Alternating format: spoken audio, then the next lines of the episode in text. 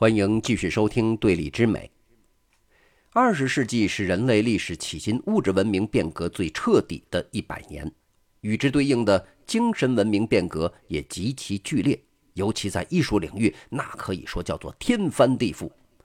二十世纪发生了许多世界性大事件，比如一战、二战，每一次大规模战争都是世界格局的重新洗牌。旧世界中心兴许就此衰落，新世界中心可能从此崛起。二战之前，德国尤其是格丁根大学是世界学术中心，学术期刊论文多数是德语写的，而不是像今天，你要是不拿英语写的话，恐怕没有什么人会认你这份学术论文。而纽约作为新世界的艺术中心呢，它是取代了自19世纪始便享有艺术之都盛誉的巴黎。世界格局的变迁和社会阶级的重新划分，对艺术史的发展起着关键推动作用。前面咱们说过，自路易十四建立法国皇家美术学院之后，学院化的艺术界让艺术家的地位显著提升，至少跟学者能相当了。而相较于学者，那时候的艺术家更关心社会和政治。自19世纪中叶以来，艺术不断着眼并取材于社会和平民，逐渐的，社会问题和政治主张不断融入艺术，这种趋势一直发展到现在。大体上，现代艺术，尤其是先锋艺术，必谈社会问题和政治主张，艺术成了现实生活的镜子。社会的变革呢，必将推动艺术的演变。进入二十世纪以后，以两次世界大战为重要的分水岭，西方艺术可以分成三个不同阶段。十九世纪末到一战，这是第一阶段，主要是以毕加索和布拉克等人为代表的立体主义，以及以挪威的蒙克、德国的希基纳等人为代表的表现主义。一战到二战是第二阶段。对战争的恐惧、谴责以及抵触，促使了追求无意识以及反艺术的达达主义在瑞士诞生，直接影响并催生了超现实主义。而超现实主义是现代艺术当中持续时间最久、影响最为深远的艺术流派，直到二十世纪六十年代还能看到它的身影。二战后到现在是第三阶段。世界艺术中心转移到纽约，艺术在形式上大大超出了传统艺术的范畴，疆界被极大拓宽。从波洛克、罗斯科、德库宁、纽曼等人的抽象表现主义开始，经过与之相对的极简主义艺术，再加上艺术理想更为广义的波普艺术、观念艺术、行为艺术等全新艺术领域的洗礼。西方艺术史开始了从现代艺术往当代艺术进发的过程。除了画面观感之外，现代艺术和古典艺术最大的不同在于艺术家对艺术风格的主观认知。古典艺术的年代，所谓文艺复兴、巴洛克、洛可可等等风格主义名词，几乎都是后人为了归纳和研究给它命名的。在卡拉瓦乔看来，相比于拉斐尔，他只是更注重。明暗的对比和对戏剧性瞬间的刻画，并不知道自己在创作一个叫做巴洛克风格的绘画。现代主义艺术家呢，完全不一样，他们非常清楚自己在创作某种特定风格的艺术，甚至会主动发明新的艺术风格或发起艺术运动，推动某种新风格的发展。比如，一九一零年的意大利就有一批艺术家倡导所谓的未来主义艺术。并为此写下了未来主义宣言。后来的达达主义和超现实主义也都是作为文化运动诞生的。古典艺术时期的审美标准接近统一，大体是追求照相机能做到的写实美感。二十世纪，照相机技术的日益成熟，让艺术离传统美学越来越远，不再具有统一的审美标准。艺术的目的也发生巨大的变化，从表达真和美，转向情感宣泄或对思想领域的探索，因此，概念性、思想性是艺术进入现代主义时期后的一大特征。现代艺术具有哲学意味，甚至可以理解为是将艺术作为表达工具的哲学探索。它的思想和情感是第一位的，其次才是艺术表达。哲学让现代艺术拥有了自由的翅膀，风格流派于是数不胜数。但是，通过二元对立的方法论，哪怕繁复如此，也依然可以针对风格流派理出一条相对清晰的脉络。塞尚、梵高、高更三位大师是现代艺术的起点。立体主义和表现主义以及他们各自衍生出的艺术风格，分别是塞尚和梵高的遗产。立体主义是一种探究型的艺术风格，而表现主义则是表达型的艺术风格。受塞尚绘画思想的影响，毕加索和布拉克在一九零八年开创了立体主义绘画。这个年份甚至被认为是现代艺术真正成型的元年。立体主义绘画的大致创作方法是从不同角度观察所画对象，得出一些形象，再把这些形象经过几何性的抽象和简化，在画面上拼接呈现出来。例如，毕加索和布拉克都画过乐器，都是把乐器的不同部分以及从不同角度观察到的形象重新在画布上拼接。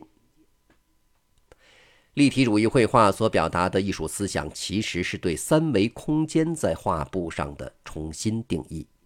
咱们生活的现实世界是三维的、立体的，但是呢，因为人类的视觉是二维的，所以传统绘画是在有限的知识和经验的基础上去描绘属于人类视觉上的立体感。这种立体感说到底只是一种视觉上的错觉，并不真实。为了打破假的立体感，艺术家需要去思考人类观察事物的方式，怎样的视觉表现才能更完善地展现出事物是立体的这个事实呢？很明显，如果用摄像机拍一个杯子，只要围绕杯子从不同的角度拍摄，就能展现出这个杯子是拥有不同侧面的立体事物。但是绘画可不是拍摄，画家手上只有画布和画笔。因此，为了把事物的不同侧面展现在同一个平面当中，同时又保证新的形象是一个有机整体，立体主义艺术家的做法是把事物的不同侧面以一种特定的方式结合起来。如此呢，一件真正立体的事物就在二维平面上展现出来了。立体主义的绘画不局限于创作方式，而是一种更具有哲学意味的探索。立体主义艺术家有很多，除了主要创始人毕加索和布拉克之外，法国画家梅金杰明确提出了立体主义在探索的问题，那就是如何在视觉上表达事物的完全性。这恰恰就是上述立体主义艺术家们的做法。但是呢，这个并不能解释为什么立体主义绘画除了同时展现事物的不同侧面形象之外，还会做很大程度的抽象化。这种抽象化来自对事物完全性的进一步探索，是事物特性中更为形而上的部分。比如说，在外观上，不同山峰的形象之间可能有极大的差异，但是根据塞尚的观点，它们大多数都是具有三角形的轮廓，所以。根据形而上的规律，塞尚这种几何式抽象化的三角形更接近山峰形象的本质，代表了事物更本质的、永恒的、持久的完全性。这其实和数学当中拓扑学所关注的事物属性有共通之处。拓扑学所研究的是可以通过连续形变进行互相转化的一类形状的特性，比如说。一只有把手的咖啡杯和一个甜甜圈的拓扑性质完全相同，因为本质上它们都有一个洞。如果用橡皮泥捏出一只咖啡杯的形象，然后呢再去重新塑造这个橡皮泥咖啡杯，在不闭合把手上那个洞的情况下，我们能够慢慢的把咖啡杯捏成一个甜甜圈的形象。由于能完成这种操作，所以咖啡杯在拓扑上与一个甜甜圈是一回事儿。这个在数学上叫拓扑等价。拓扑性质是事物形状更形而上的性质。立体主义所做的抽象化和拓扑的概念有异曲同工之处。从这个意义上来看，立体主义艺术是探究性的，他追求的是事物的完全性，这种完全性甚至是一种形而上的完全性。毕加索的立体主义分为分析立体主义时期和综合立体主义时期。一九零八年到一九零九年是分析立体主义时期，这很好理解，就是前面说的分解、抽象再重构的过程，象征着对特定事物的分析、解构和对事物完全性的探索。之后的四年，毕加索把立体主义的分解、抽象再重构的思想进行扩展。如果艺术表达的不是特定的物体，而是更大范围的对象，比如描绘一个房间，房间里有各种各样的事物，把这些事物的部分元素拿来同时表达在一幅画作当中，就会得到综合立体主义。正因为这样广义的立体主义思想，毕加索这一时期的绘画作品常常显得具有界限感。这种界限感体现在色彩的变化更为剧烈。拥有明显的色块区域，这是把不同事物的不同部分以艺术家的逻辑连接在一起的结果。毕加索甚至创造了拼贴艺术，把不同来源的纸张以及不同材料，比如报纸、彩色纸张等等拼贴在一起，可谓拼贴艺术的先驱。从探究性的意义上来说，立体主义在概念上大大拓宽了艺术的疆界。此前。没有任何一种形式的艺术探讨过观者欣赏一幅画的方式，因为观者也就是人类的眼睛是存在于同一个平面上的。只要简单思考鱼类是如何观察世界的，就会获得很大启发。鱼的两只眼睛长在两个不同的平面，所以呢，鱼可以同时看到两幅相对摆放的画作。不难想象，如果把一只尺子放在鱼的正面，鱼看到的尺子应该是弯的。其实，所谓事物的视觉形象并不客观唯一，还取决于观察者的观察方式。对鱼这种生物来说，同时看到一件事物不同角度的形象并非难事。而人类的想象力其实是被自己的视觉感官限制了。此前一直是欣赏者观看画作，而立体主义却让画反过来质疑欣赏者。对欣赏者的观察方式提出疑问，这其中蕴含的探索意味不可谓不深刻。立体主义的影响极其深远，是现代主义艺术分支中诞生最早、影响最广、大师数量最多的流派。之后的风格流派几乎都受其影响。首先感知到立体主义的影响力，并做出强烈反馈的艺术流派，诞生在意大利。一九零九年，意大利诗人。文艺理论家马里内蒂发表了一篇名为《未来主义宣言》的文章，正式提出了未来主义这个主张。一九一零年，以博乔尼为首的一众艺术家在意大利北部的都灵一座剧院里宣布成立未来主义艺术流派，并发表了《未来主义绘画宣言》。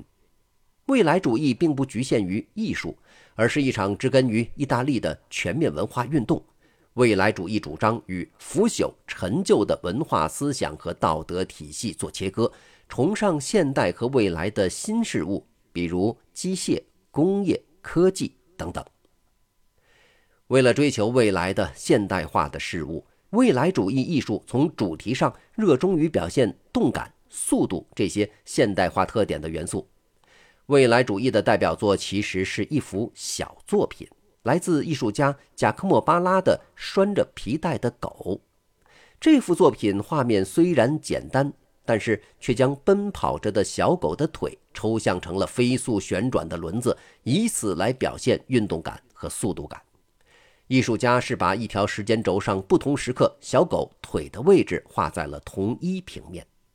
这种做法其实跟摄影艺术中利用长曝光时间制造具有动感影像的手法类似。都为表现所描绘对象的运动。